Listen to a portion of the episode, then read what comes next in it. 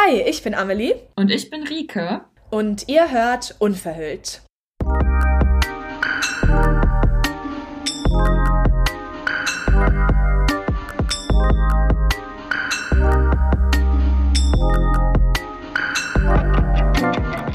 Hallo Amelie. Okay. ja, schön dich mal wieder zu hören. Wann haben wir das letzte Mal gesprochen? Also, wann war zwei, drei Wochen her? Ja. Da war ich zu Hause. Also nicht in Köln, sondern zu Hause zu Hause. Und jetzt bist du in Köln? Genau, jetzt bin ich gerade in Köln. Wie schön. Ja, wieder fest hier. Ähm, wie, ich finde das immer sehr spannend, wie man sich begrüßt, weil eigentlich jeder sagt ja, hi, was geht bei dir? Ja. Oder wie geht's? Ja. Ähm, und dann finde ich die Antworten darauf immer sehr spannend, weil, was heißt spannend, aber ah, wir haben das ja schon einmal kurz angerissen, aber ich finde halt dieses, wie geht's dir, gehört eigentlich nicht an den Anfang einer Konversation, weil wenn du wirklich wissen willst, wie es der Person geht, dann musst du der Person, also dann will die, dann würde die Person mit einer längeren Antwort antworten. Ja. Und ich kann mir nicht vorstellen im Gespräch, dass jemand sagt, hi, wie geht's dir? Und die andere Person sagt, Stimmt. mir geht's nicht gut. Ich möchte dir gerade, also, und zwar deshalb. Ja. Und dann steigt man in so ein deepes Thema ein. Ja. Deswegen finde ich immer, dass dieses Wie geht's dir irgendwie gar nicht an den Anfang von einer Konversation gehört, weil du antwortest eh, entweder antwortest du, ähm, ja, passt oder gut und dir. Ja. Und wenn du, also klar, also ich habe mir das schon angewöhnt, dann jetzt nicht bei Smalltalk-Gesprächen, aber ähm, bei guten Freunden dann zu sagen, gerade nicht so gut. Ja. Aber grundsätzlich finde ich es irgendwie vom Gesprächsaufbau sinnvoller, wenn die Frage, wie geht's dir, erst nach so einem kleinen Warm-up kommt, weil man dann so ein bisschen ähm, besser vielleicht reinkommt, ehrlich zu sagen, dass es einem nicht gut geht. Oder wie findest du? Ja, voll. Also als du das gerade auch mit dem Zeitaspekt nochmal sagtest, äh, ist mir das gerade auch nochmal so richtig bewusst geworden, dass es so unsinnig ist, wenn jemand so ganz gehetzt daherkommt und so, ja, hey, wie geht's? So, äh, da spricht schon raus, dass die sich überhaupt nicht dafür interessiert, wie es mir gerade geht. Also diese Hm. Frage ist halt einfach nur zu einer Floskel geworden und auch so dieses Was geht, das ist ja noch schwieriger zu beantworten, weil ich Stimmt. stehe ja gerade vor dir. Ja, was geht? Ich stehe hier. Da, so, da, da, ich frage mich dann immer so, ja, soll ich dir jetzt alles erzählen, was gerade in meinem Leben los ist oder was? Also ich habe Ja. ich habe mir auch wirklich da so ein bisschen auf die Fahne geschrieben, ähm, mache ich auch auf der Arbeit immer ganz ehrlich, wenn mich irgendwer fragt, so dass ich irgendwie wirklich sage, ähm, ja, gerade nicht so gut. Ich ähm, habe viel Stress mit der Uni oder dies und das und jenes. Aber ähm, ja, kann man ja mal sonst noch mal quatschen, wenn man mehr Zeit hat. Genau. Wir haben ja ähm, in einer Folge von Wald fällt Wind, also dem ähm, Schülerprojekt, ähm, dem Filmprojekt über Depressionen erzählt, die diese Webseite aufgebaut haben, in der sie auch auf die Frage hinweisen, wie geht es dir, aber wirklich? Oder? So war die Frage? Ich glaube, genau. Und- also wie geht es dir also so wirklich? Genau. Und das wollen wir heute zum Thema machen. Deswegen, Rike, wie geht es dir also wirklich? Und schon hat man keine Antwort. Ja. Ah, ja, es ist, äh, finde ich, schon schwierig, das dann irgendwie mit einem Satz, wie du sagst, so kann man halt einfach nicht beantworten. Aber genau, erwarte ich aber auch nicht von dir. ja, sonst würden wir darüber ja auch keine Folge machen. Ähm, Ho, ho. also wenn ich, ja, wenn ich mich das selber frage, geht es mir einfach nicht gut im Moment. Mhm. Wie fühlt sich das an, das auszusprechen? Das ist schwer. Also es fühlt sich, also ich glaube, da ist gerade kein richtiges, Ge- da ist noch kein richtiges Gefühl, aber ich merke halt irgendwie eine Hemmung in mir und ähm, Ja. genau, also es, es fühlt sich schwer an. Da, da kommt auf jeden Fall irgendwie so eine kleine, kleine innere Stimme, die das irgendwie klein machen will, sag ich mal. Runterspielen meinst du? Ja, genau. Ja, ich glaube, dass dazu tendiert man. Also das ist so ein bisschen in der Natur des Menschen. ja. Zu sagen, ja, aber es ist eigentlich gar nicht so schlimm. Ja, aber eigentlich schon. Ja.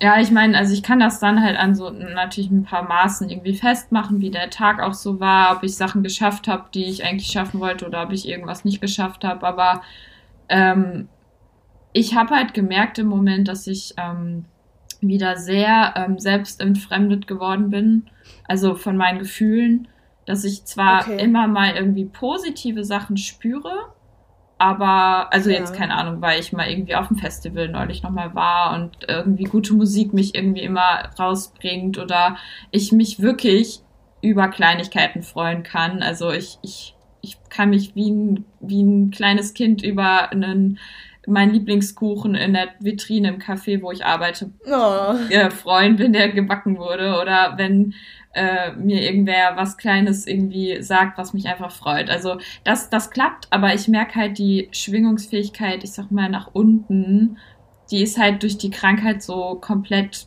boykottiert. Also dass eigentlich total viel Traurigkeit und Schmerz in mir ist, das, das kriege ich halt gar nicht so mehr mit in Form dieses Gefühls, sondern nur noch über irgendwelche Symptome. Inwiefern? Also was für Symptome? Ähm, dass ich halt ganz stark im Moment halt mit, ähm, mit Sport reagiere, obwohl ich überhaupt keine Zeit dafür habe. Also im Prinzip so mehr oder weniger die, die, die höchste Sportfrequenz ever im Moment habe, obwohl ich so wenig Zeit wie, wie eigentlich dafür habe, weil ich super viel lernen muss Krass. und Präsentationen habe und ähm, das Erbrechen ist halt auch im Moment wieder täglich. Ähm, ja, was heißt, also nur wenn du das teilen möchtest, aber was heißt hohe Sportfrequenz? ja, also ich laufe ja viel und ähm, wenn ich halt dann, also letzte Woche zum Beispiel bin ich dann viermal laufen gegangen und zusammengerechnet waren das dann 70 Kilometer oder so, also um den Dreh. Alter, Weil ich halt, wenn ich laufe, schon so 18 Kilometer laufe und dann eine kleinere Runde mal nur so 15, 16 sind. Und ich dann halt trotzdem an den Tagen dazwischen halt immer ein Sportprogramm von einer Stunde oder mehr habe und immer alles mit dem Fahrrad mache. Und das, ah, ja, ja das kommt halt dann doch alles zusammen. Dann hetze ich noch tausendmal in der Woche zum Supermarkt, weil ich halt immer alles irgendwie da haben muss, was, was ich so brauche, um mich wohlzufühlen. Halt mhm. viel, viel auch Gemüse und äh, irgendwie ich habe halt so klassische Sachen, die ich immer kaufe. Das, das zum Beispiel auch. Ich schaffe es im Moment nicht mal wieder andere Sachen zu äh, kochen, sondern bleib immer bei den äh, Safety-Sachen so. Ja. Und ja, der Und das macht dich unglücklich oder das ist ein ähm, ist oder ist das eine Ausprägung oder quasi ein Resultat, weil du unglücklich bist? Oder ist das vielleicht sogar eine Wechselwirkung? Oh, ja, hm. ich glaube, es ist eine Wechselwirkung, weil es gibt ja. mir eine Sicherheit, aber das ist halt auch so, das ist eigentlich genau das, das, das größte Problem, dass ich halt ganz viel mache von dem ich mir ja. bewusst bin, dass ich das eigentlich gar nicht mehr will, aber ja. es halt tue, weil es irgendwie gerade notwendig ist, um irgendwie zu überleben und zu funktionieren.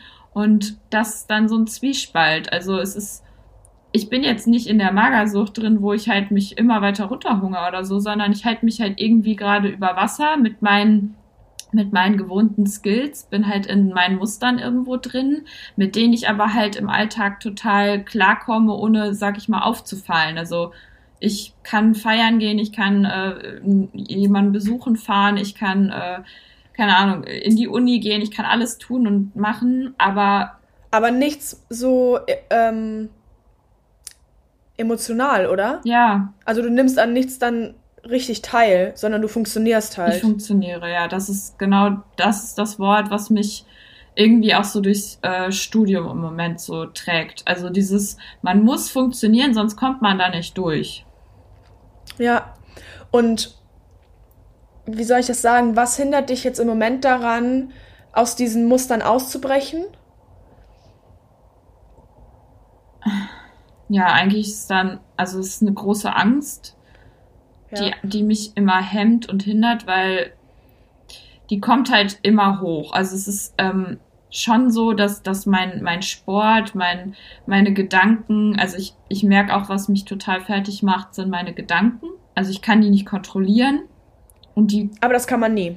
Ja, das stimmt. Niemand kann seine Gedanken kontrollieren. Aber die sind halt so unfassbar störend. Also mhm. ich habe halt so ein großes äh, Ausmaß an Gedanken, in, in, äh, das die ganze Zeit abläuft, so dass da nie Ruhe ist, sag ich mal. Okay. Ähm, so dass ich halt, ähm, also dass diese Gedanken und der Sport und alles, was irgendwie so mich belastet, ähm, mich halt irgendwie, ja, dass es diese Gefühle so überschattet und diese, diese Angst immer wieder unterdrückt die, die immer mal wieder hochkommt. Ja. Und Angst vor was? Ich, ich glaube, es ist eigentlich so eine Angst vor dem Gefühl der Angst.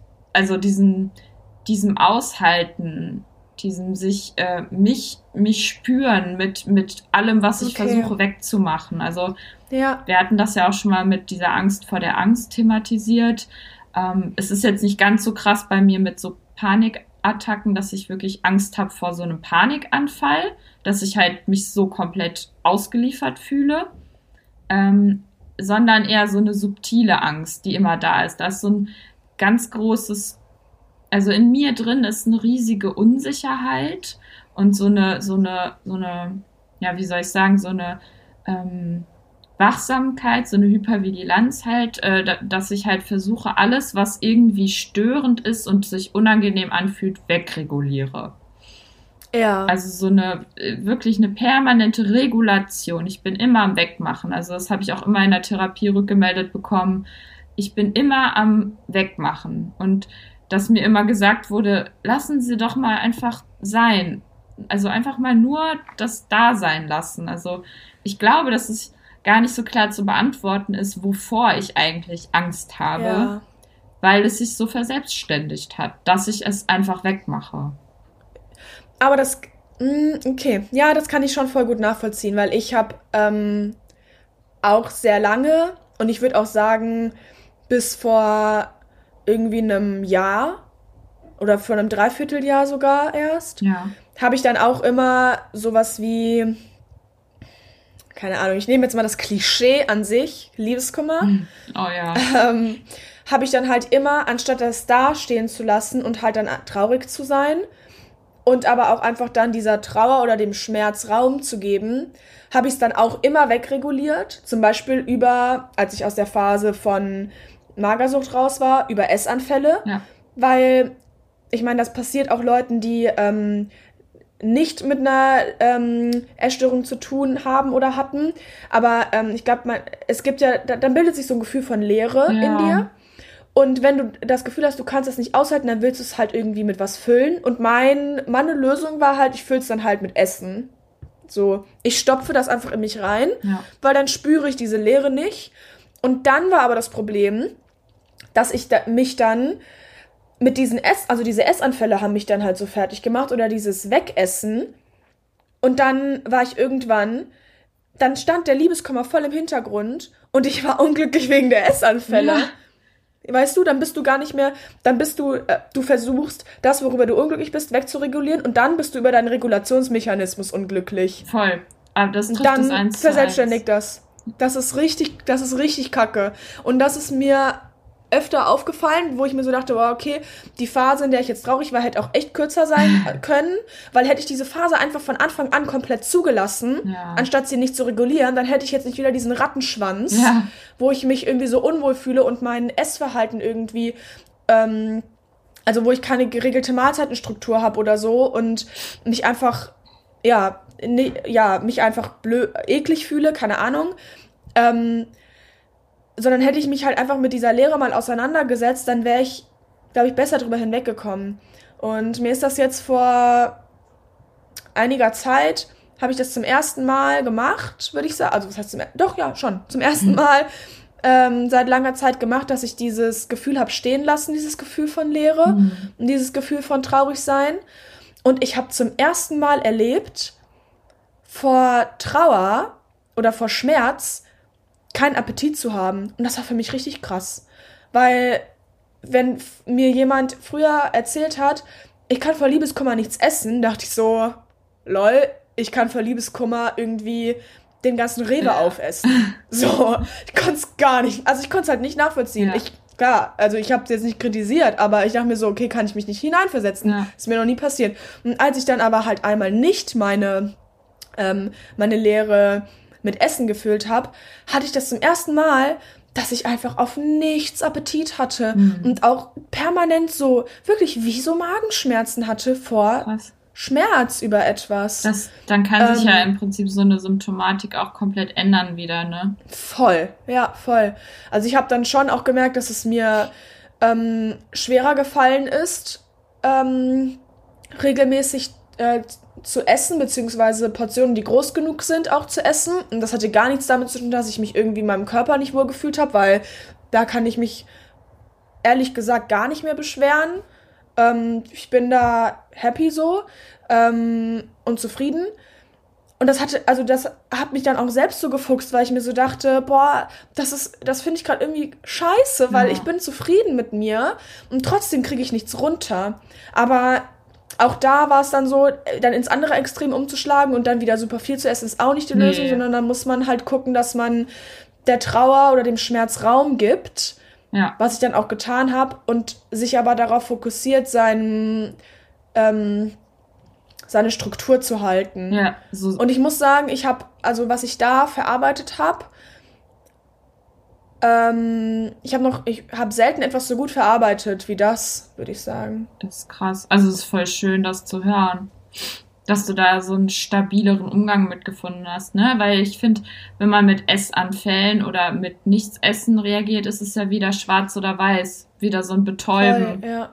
Und so ein, genau, genau. So ein, so ein Projektionsmechanismus von dem äh, Problem, diesem einen Schmerz in einen anderen Schmerz. Also, genau, dass man halt, ja. oder auch so sich dann einfach darüber aufregt, ähm, dass man, also sich dann dafür fertig macht, dass man jetzt halt äh, zu viel oder anders gegessen hat, als man wollte. Und dann ist man halt schon wieder so weg von diesem eigentlichen Gefühl. Genau, dann steht das voll im Hintergrund, voll. warum ich das gemacht habe. Dann war ich irgendwann nur noch, dann war ich halt wirklich danach traurig, ja. weil ich mir so dachte, okay, jetzt hast du halt einfach wieder voll alles, was du gelernt hast, so über Bord geworfen ja. gerade. Ja, ja, klar. Und musst dir das jetzt wieder jeden Tag eintrichtern, nicht in alte Muster zurückzufallen und so was ich dann auch jedes Mal wieder hingekriegt habe, aber das muss halt einfach nicht sein, nee. diese, diese Rückschritte. Und also ich würde zwar nicht sagen, dass ähm, dieses Aushalten einfacher ist, als es einfach wegzuessen, aber der Zeitraum des Schmerzes ist halt kürzer, weil du verlängerst ihn halt nicht noch ähm, künstlich, indem du dir quasi ein zweites Problem aufhalst, indem du es nicht verarbeitest, sondern halt einen Kompensationsmechanismus noch draufsetzt, der dir schadet. Ja. Und das ist, glaube ich, der springende Punkt halt. Du machst ja nicht noch ein Problem aus dem Problem. Ja, also. Oder aus einer vermeintlichen Problemlösung. Der natürlichste ähm, Regulationsmechanismus wäre ja auch einfach mit dem Gefühl mitgehen und das halt halt spüren ja. und dann gehen lassen, weil es halt schon eigentlich schneller weggeht, als wenn man dann wieder was tut und sich dann damit beschäftigt. Aber es ist, genau. ist glaube ich, halt, also du, da bist du dann auf jeden Fall an einen sehr, sehr wichtigen Punkt gekommen. Also voll, voll das gute voll der gute Sprung auch nochmal für dich. Wenn du sagst, dass Mega, es das erste Mal Fall. war, so. Ja, also das erste Mal, seitdem ich in die Essstörung gerutscht bin. Ja, dann ist ich weiß es nicht, doch Ich kann krass. mich nicht mehr so richtig dran ja. erinnern, wie ich irgendwelche, wie ich etwas mit 14 verarbeitet habe. Nee, das kann ich jetzt mit 20, kann ich jetzt nicht mehr sagen, ah, und da habe ich genau das gemacht. so. Mm, nee, ich weiß nicht mehr, was ich mit, welche Frisur ich mit 14 hatte, aber die war bestimmt uncool. oh, es gab so komische Trends. Es gab diese komischen ja. Emo-Phasen-Trends und alles Mögliche. Ja, also ich habe gerade nochmal gemerkt, also vor allem dieser Punkt, dass du sagst, also dass man sich dann dafür wieder fertig macht, was man dann stattdessen tut. Also anstatt jetzt einfach traurig zu sein, dass das und das passiert ist. Ähm, genau. Das ist halt was, was mich halt auch im Moment so belastet einfach, dass ich immer dieses Bewusstsein dafür habe, dass ich gerade falsch handle oder im Sinne der Krankheit handle und es nicht ändern kann. Also da ja. gibt es auch nicht dieses einfach lassen oder einfach machen oder ich weiß es nicht. Allein dieses, ich nehme mir das jetzt für morgen vor und ich scheitere wieder. Es ist schon wieder Kacke. Mhm. Aber und da kommt ja auch noch hinzu, man macht solche, man versucht ja nicht nur damit irgendwie zum Beispiel negative Gefühle zu kompensieren, sondern zum Beispiel auch Stress. Voll.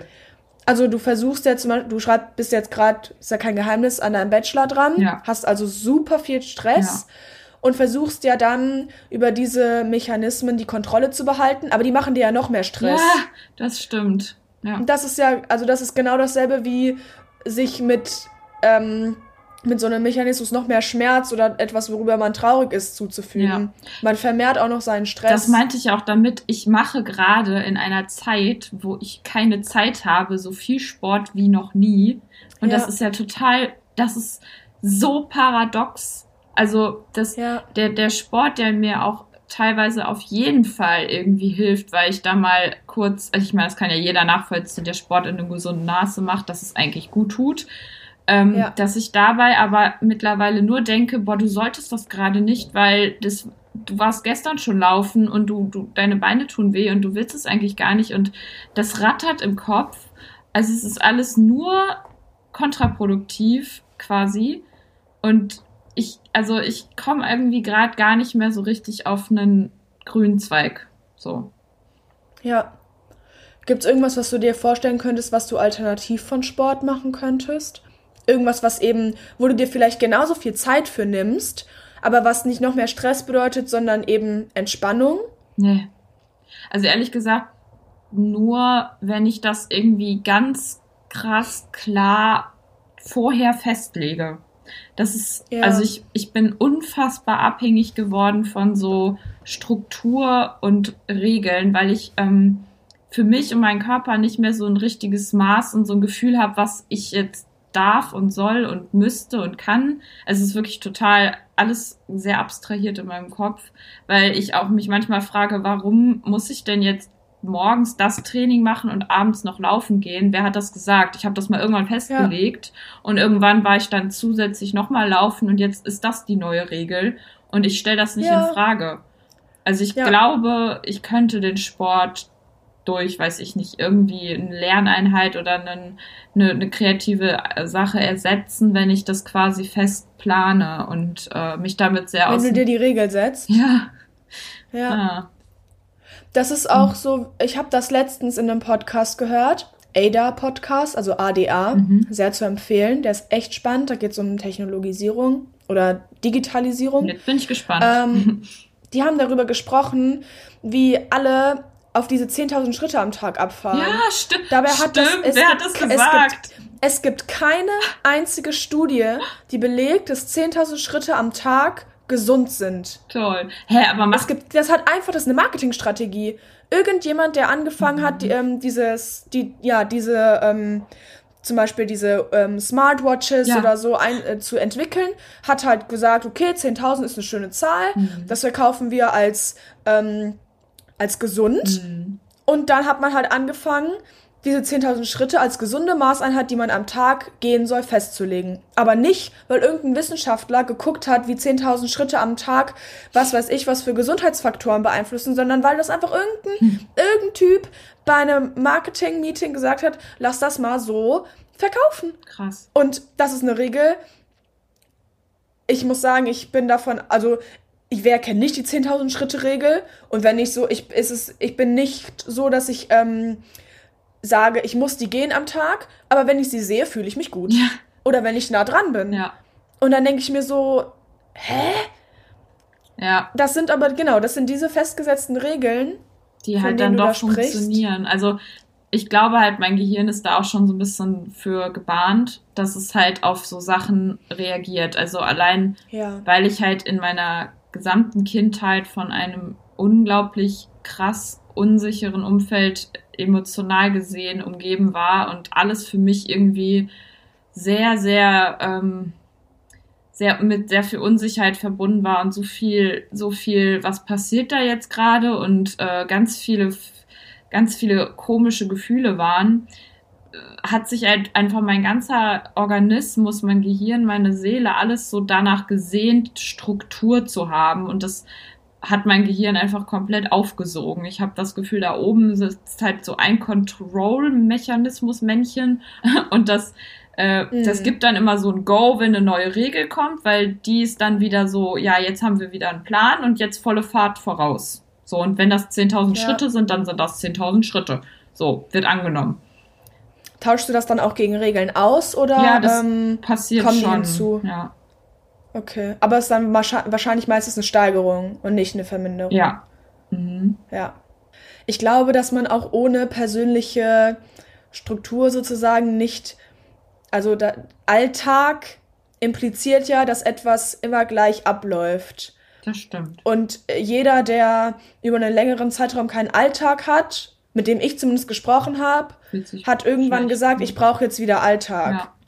Ein Stück Alltag. Ich brauche ein Stück Struktur. Ich brauche den Wecker, der mich morgens aufweckt. Auch jetzt ich in meiner ähm, in meiner Semesterferienphase bin happy, ähm, einen festen Tag in der Woche zu arbeiten, in, den, äh, in dem ich ins Startup gehe, in, ins Büro ähm, und da irgendwie eine feste ja, was Festes zu tun habe, ja. weil es einem auch irgendwo, wie soll ich das sagen? ähm, aber ein Tag ist auch ganz schön lang, wenn man gar nichts zu tun hat und wenn man sich jeden verdammten Tag der Woche planen ja, muss, was man da macht. Ja. Also, Natürlich. deswegen bin ich auch einfach happy manchmal zu wissen, da bin ich jetzt mal den ganzen Tag beschäftigt und da muss ich mir jetzt nicht da muss ich mich nicht selbst beschäftigen. So, ich kann das zwar gut und ich glaube, mir gehen auch keine, mir geht auch die Arbeit nicht aus ja. oder die Ideen, mit, womit ich meinen Tag füllen könnte. Aber es ist auch für den Kopf, finde ich mal ganz schön, das abgenommen zu bekommen, weil du einfach hingehst. Punkt. Absolut. Also ähm, ich finde Alltag grundsätzlich oder ähm, Struktur ist nun mal etwas, was ja der Mensch auch braucht. braucht zumindest der Mensch der heutigen Zeit. Ja ähm, und aber, aber also das muss man halt differenzieren von Zwang. Ja. Finde nee, ich. absolut. Also bei mir ist es definitiv viel mit Zwang verbunden und halt ja. auch so eine krankhafte Struktur. Also in der Klinik zum Beispiel hat alles irgendwie immer funktioniert, weil eine Struktur vorgegeben wurde, die ich einfach erstmal so als ähm, richtig an nehmen konnte, weil, weil es halt einfach dann dran war, so zu, zu also de, der Alltag. Das ist keine Wahl. Genau. Ja. Und ja. das ist so ein bisschen das Problem. Also ich, ich merke halt, dass ich ähm, mit mir selbst oft einfach dann überfordert bin, wenn ich nicht weiß, was ist jetzt richtig und was ist falsch und was will ich ja. eigentlich, weil wenn ich mich mal wirklich frage, was ich will, dann ist es halt im Moment einfach oft einfach so, ich würde am liebsten nur schlafen und essen und mich ausruhen.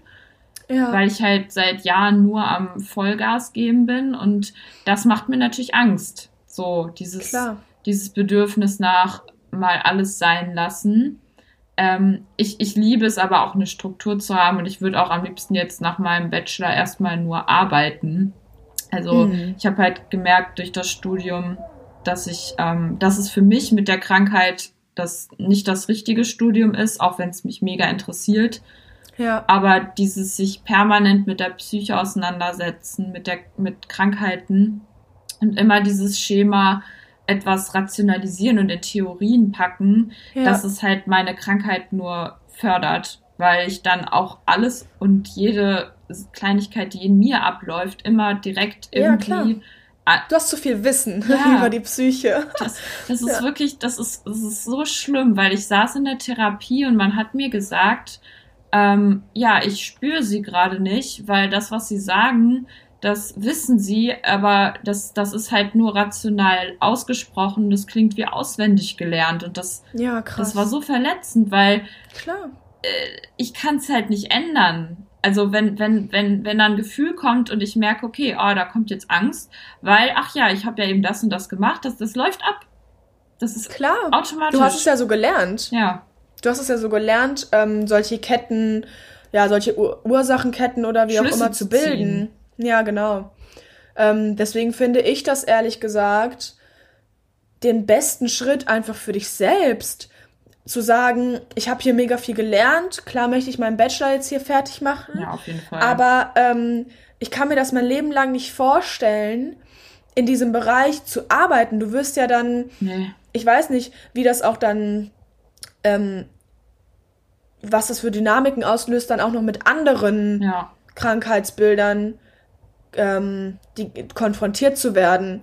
Ja. Ich weiß nicht, ob da Vergleich, da kann man, da entstehen vielleicht Vergleichskontexte oder einfach, dass du, weil man, also würde ich mich selbst zum Beispiel auch nicht in der Lage zu sehen, alles dann immer objektiv zu betrachten. Man weiß ja nie, was das Unterbewusstsein sozusagen hm.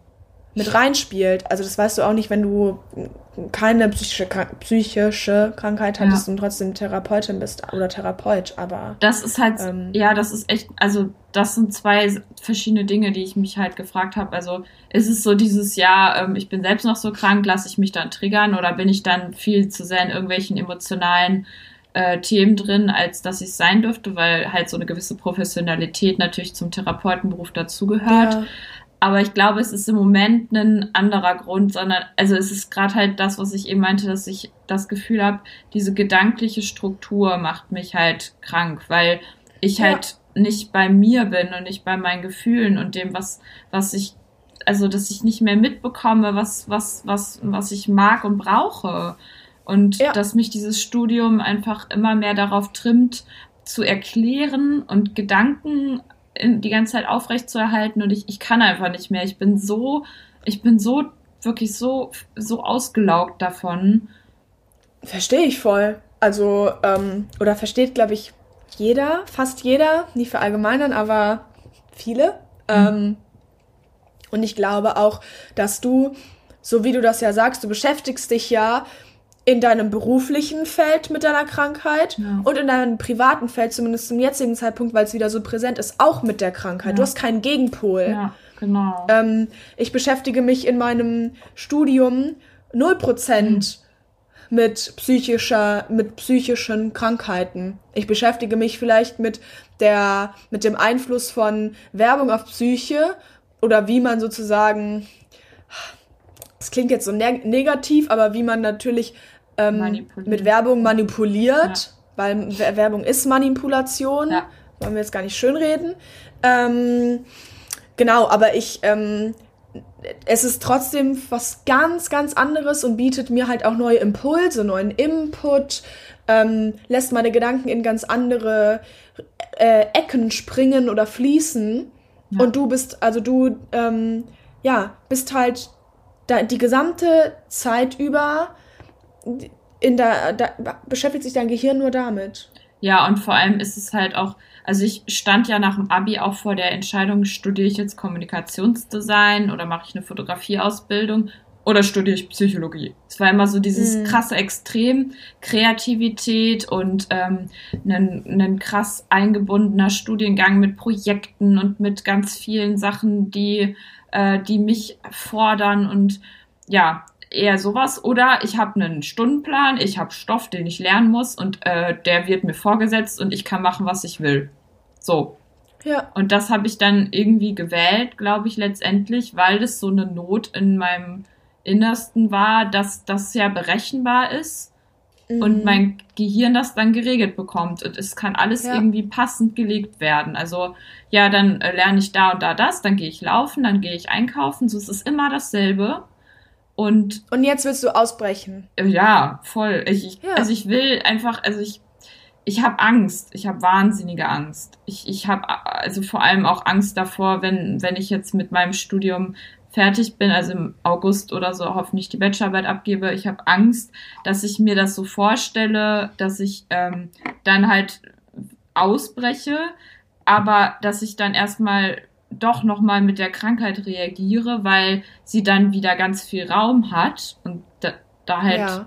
ganz, also dann kann ich ja machen, was ich will quasi. Ja. Aber ich will das nicht. Also. Genau, ja, du kannst entscheiden, was du willst. Also kannst du dich ja auch aktiv dagegen entscheiden. Ja.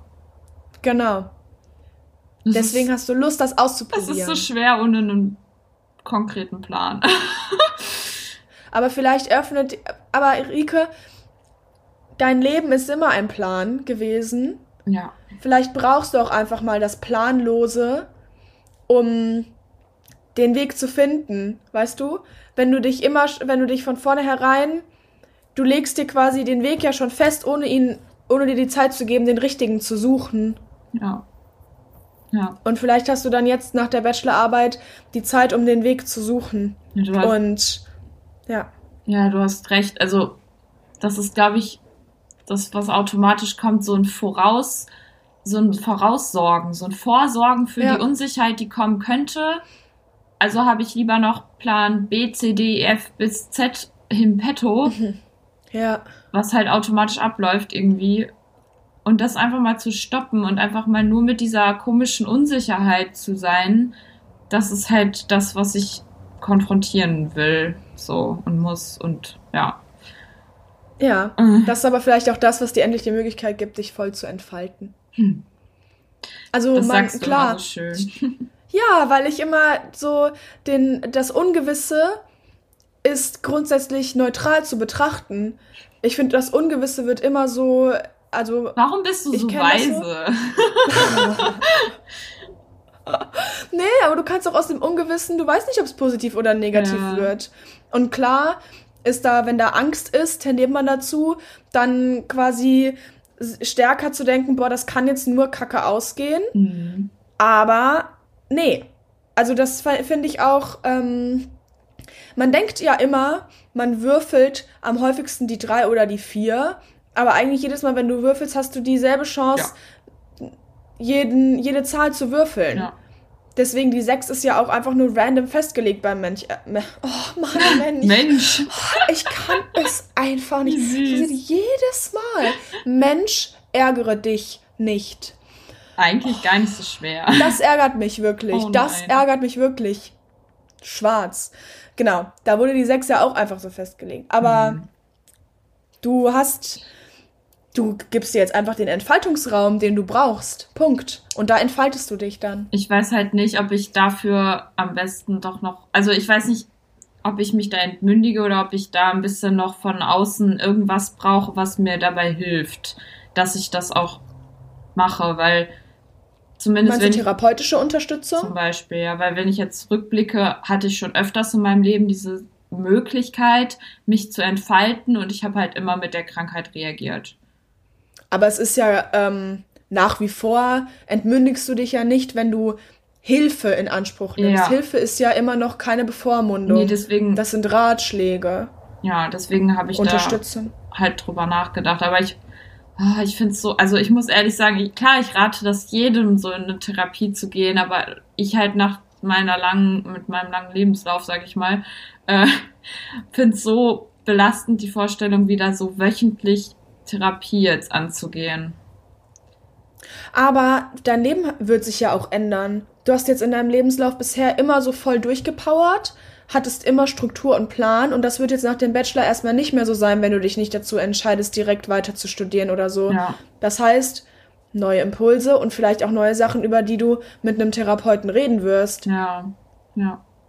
Also. Es ist auf jeden Fall diese große Situation der, was mache ich jetzt eigentlich? Also, weil das ist halt das, was sich durch mein Leben zieht, wie so ein roter Faden, dass, dass ich mit Unsicherheit immer direkt mit der Krankheit reagiere. Und das, ja. das halt ähm, jetzt mal anders zu machen, wird, glaube ich, der springende Punkt sein, der in meinem Gehirn neue Bahnen bahnt, dass ich halt dann andere Sachen mache und mich anders reguliere.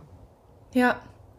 Also aus meiner Erfahrung heraus kann ich es kann ich sagen, dass das die beste Entscheidung meines Lebens war. nee, also ja, doch.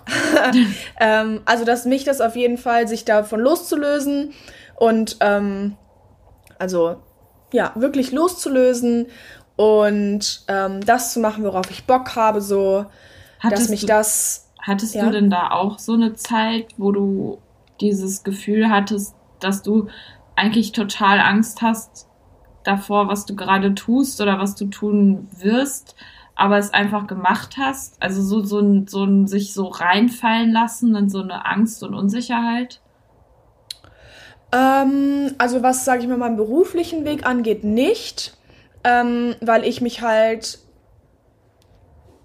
ähm, total aktiv äh, dafür entschieden habe, jetzt mit meinem 1.0er Abi nicht Medizin zu machen oder so, weil ja. ich halt, genau, einfach den kreativen Weg gehen wollte und weil ich für mich wusste, dass mir das besser tun wird, als weiter in einem sehr, ähm, sehr stark auswendig lernen und ähm, schriftliche Prüfungen, so ähnlich wie das Schulsystem halt immer äh, in so einem basierten Studiengang halt nicht glücklich werde und auch später in so einem Beruf nicht, äh, also in, in dem Berufsfeld halt nicht glücklich werde.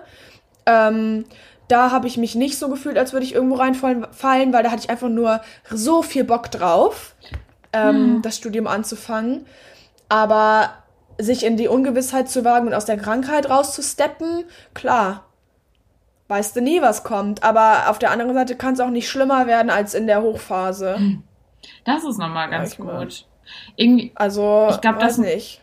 Das ist ein guter Satz, den, den, ich glaube, den schreibe ich mir gleich mal noch auf, dass, also, irgendwie denke ich halt immer so, wenn ich dann mit der Krankheit reagiere, ja, das ist ja immer noch besser als dieses Gefühl der Unsicherheit, aber eigentlich ist diese Krankheit ja der, der, das, was so schlimm ist.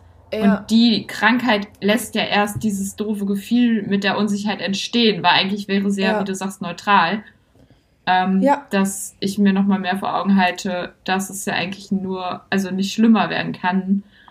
Und ja, ja du bist mir immer auf jeden Fall ein Vorbild, weil ich habe mich halt nicht so entschieden. Ich stand vor derselben Wahl, 1-0 Abi, hm, ja, ich könnte jetzt machen, worauf ich Bock habe. Ich habe da voll Bock drauf auf kreative Sachen, aber ich habe mich einfach nicht getraut.